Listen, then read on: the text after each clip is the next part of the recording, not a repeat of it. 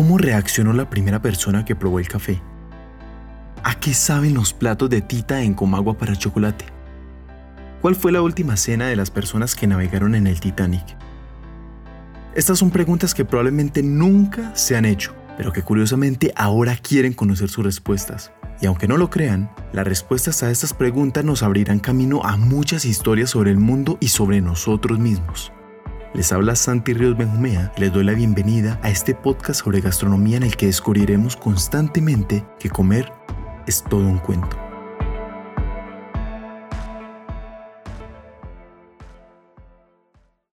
Imagina cuando tomas una punta de anca o un churrasco, pero que están crudos. Es claro que no los encuentras provocativos en ese momento y aparte su olor no te genera absolutamente nada. Pero sucede algo diferente cuando tomas esa carne, le limpias un poco el exceso de tejido conectivo y de grasa y la pones sobre una superficie caliente, ya sea una sartén, una plancha o un asador.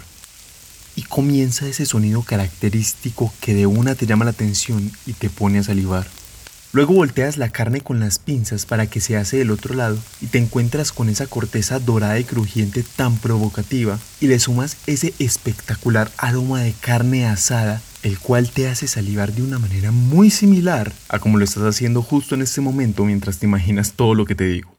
O imagina cuando acabas de hacer una masa y ves esa bola pegajosa, blanca y sin olor que no te provoca absolutamente nada, pero luego la pones sobre una bandeja para meterla al horno caliente y cuando ya está lista para sacarla del horno, se esparce por toda la cocina ese olor delicioso e inconfundible del pan recién horneado y luego lo ves y ya está con una corteza dorada y crujiente haciéndolo demasiado provocativo. Y así podría quedarme todo el episodio describiendo procesos similares. Pero ¿a qué voy con todo esto? Pues que hoy les voy a explicar cómo es que esos alimentos crudos, que no se ven para nada provocativos, se transforman en algo tan delicioso como lo es una carne asada en su punto o un pan recién horneado. Todo esto se lo debemos a una serie de reacciones químicas muy complejas que se conocen como las reacciones de Maillard. Y es justo sobre eso de lo que hablaremos hoy.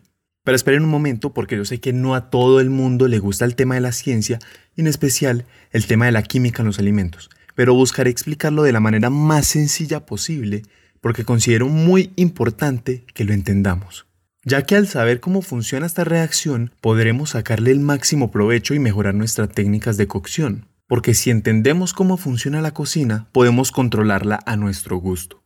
Entonces, desde hace mucho tiempo ya sabíamos que los alimentos al cocinarlos se hacían más provocativos para nosotros, y eso se lo debemos a la evolución, pues nosotros evolucionamos para responder a dos señales principales cuando nos encontramos con un alimento. La primera señal es la que se relaciona con la nutrición, que es nuestro instinto para buscar nuestra dosis de calorías, las vitaminas, los minerales y los demás nutrientes. Y la segunda señal es la de buscar aquello que puede ser seguro de consumir, o sea, lo que no nos va a matar si lo comemos. Y esto se traduce en nuestra reacción de encontrar ciertos alimentos apetitosos y provocativos.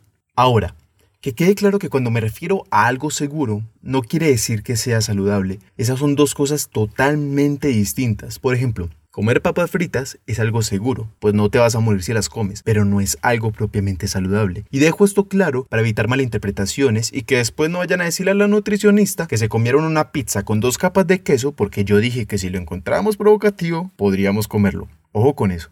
Entonces, retomando a lo que quiero ir con esto, es que nuestra atracción por los alimentos que han pasado por las reacciones de Maillard es algo evolutivo. Y esta reacción, aunque ya llevamos milenios usándola, se comenzó a comprender gracias al médico francés Louis-Camille Maillard, quien entre 1910 y 1912 descubrió y describió esta reacción, motivo por el cual lleva su nombre.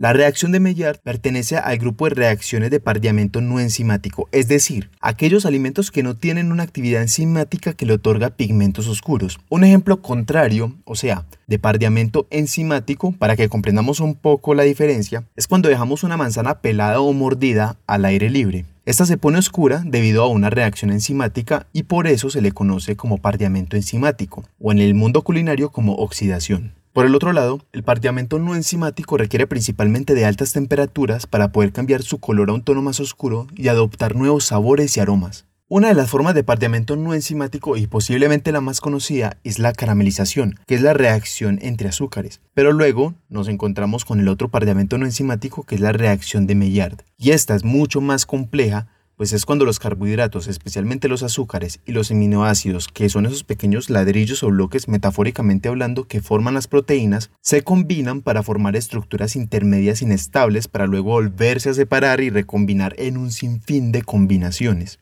Creo que ya los enredé, así que vamos un poco más despacio.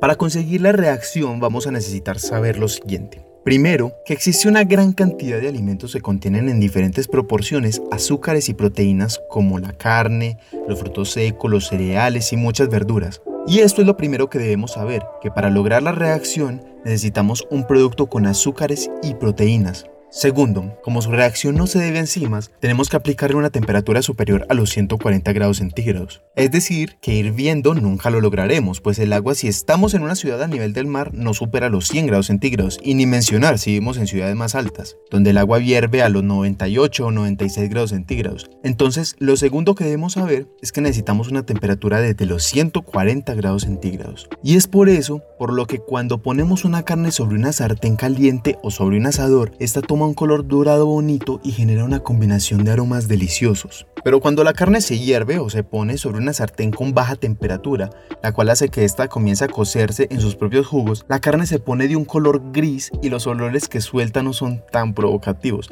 No sé si ustedes piensan como yo, pero para mí no hay nada más triste que un buen pedazo de carne que fue mal hecho y terminó hervido en lugar de dorado y con ricos aromas.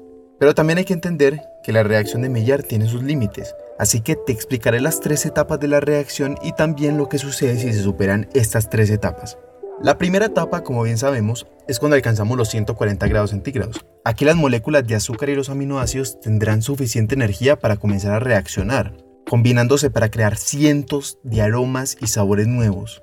Aparte, es acá cuando se empieza a generar una pigmentación un poquito más oscura. La segunda etapa de la reacción es cuando alcanzamos los 150 grados centígrados. A partir de aquí, la reacción de Maillard se intensifica generando muchas más moléculas de aroma y sabor el doble de rápido que a 140 grados centígrados. La pigmentación se va haciendo cada vez más oscura en esta fase. Y la tercera y última etapa es cuando llegamos a los 160 grados centígrados, que es cuando se llega al máximo de la reacción para nosotros con miles de notas aromáticas de frutos secos, cereales, carnes y caramelo. Pero hay que tener en cuenta que esos cambios moleculares no se detienen si la temperatura sigue aumentando. Así que imaginémonos un caso no tan hipotético porque pasa más de lo esperado, es que dejamos el alimento recibiendo más temperatura por más tiempo. Aquí lo que pasa es que comienza otra reacción llamada pirólisis, es decir que el alimento se va a quemar y va a destruir los aromas y los sabores deliciosos que habíamos generado con la reacción de Maillard, y van a aparecer sabores agrios amargos que no buscamos en absoluto. Aparte los carbohidratos, las proteínas y las grasas se degradan, produciendo sustancias nocivas para nosotros. Y así como las altas temperaturas son un requisito para lograr una reacción idónea, también hay otros requisitos como un pH entre el 6 y el 10, siendo 10 el máximo en el que se obtiene la reacción del modo más rápido y mejor, porque la reacción se acelera en condiciones alcalinas. Otro requisito sería que el alimento tenga una humedad intermedia entre un 30 y un 60%, pues si es muy seco, la escasez de agua va a impedir la movilidad de los reactantes. Y si es muy húmedo, el alimento no se va a durar bien, pues el agua, como dije, no supera los 100 grados centígrados y necesitamos más de 140. Y para darle sentido a toda esta explicación, les voy a mencionar 5 técnicas que se usan en la cocina para sacarle el máximo provecho a la reacción de Maillard. Entonces, la primera técnica es que sequen muy bien con una toalla la superficie de los alimentos antes de ponerlos al fuego, pues así se permitirá que la reacción comience más rápido. La segunda técnica es que si añadimos miel en nuestras marinadas, esta va a ayudar a potencializar la futura reacción de Maillard en el alimento, pues la miel es muy rica en fructosa, y los mejores azúcares para la reacción son la fructosa y la glucosa, incluso mejores que la sacarosa que sería el azúcar común de cocina. La tercera técnica es un poco más conocida. Es que cuando estemos sirviendo el azúcar, le agreguemos algo de crema de leche, pues esta aportará azúcares y proteínas ayudando a obtener un sabor enriquecido del caramelo. La cuarta técnica es aún más conocida que la anterior, pero ahí le va para quienes no la conozcan. Y es que si barnizamos nuestras masas con huevo, añadiremos proteínas que posteriormente permitirán que el producto final, ya sea un pan o una tarta, tengan una corteza aún más dorada al sacarlos del horno. Y la quinta y última técnica va con un jalón de orejas para los que usan mal el término caramelizar. Y es porque cuando hablamos de caramelizar las cebollas, no es realmente una caramelización, Y aunque la cebolla sí es rica en azúcares, su reacción no es algo exclusivo entre estos como se da en la verdadera caramelización. Así que lo que le pasa a la cebolla también es una reacción de Maillard. Por lo que la última técnica es que si queremos acelerar el dorado y la liberación de aromas dulces de las cebollas, es mejor si le aumentamos el pH agregándoles un poco de bicarbonato de sodio. Les aseguro que se les van a dorar incluso más rápido que si les agregaran azúcar, y también se van a acelerar la creación de los nuevos aromas y sabores. Entonces, si te referías a las cebollas doradas como cebollas caramelizadas, estabas mal. Y no lo digo yo, lo dice la ciencia. Entonces, ya entendimos un poquito sobre lo que es la reacción de Maillard y digo un poquito porque ni siquiera los químicos la entienden en su totalidad todavía. De hecho, existen congresos dedicados a exponer exclusivamente la reacción de Maillard y no es chiste. También aprendimos las etapas de la reacción y qué pasa si nos excedemos. Por otro lado, aprendimos uno de los cuantos requisitos que se necesitan para conseguir una buena reacción de Maillard. Y finalmente, utilizamos nuestro conocimiento de la reacción para sacarle el máximo provecho en nuestras recetas. Por cierto, les doy un último consejo ya que me acordé. Si van a hacer un estofado o una sopa, es bueno que sellen la carne antes de agregar el líquido. Y no porque se sellen los jugos como dicen muchos chefs y cocineros, pues sellar la carne no tiene nada que ver con conservar los jugos de esta. Eso es puro cuento chino sino que al sellarla generamos la reacción de Maillard y esta nos ayudará a enriquecer aún más nuestro estofado o nuestra sopa, gracias a la creación de nuevos aromas y nuevos sabores. Ahora sí, eso es todo. Gracias por haberme acompañado en este viaje donde pudimos apreciar una vez más que comer es todo un cuento.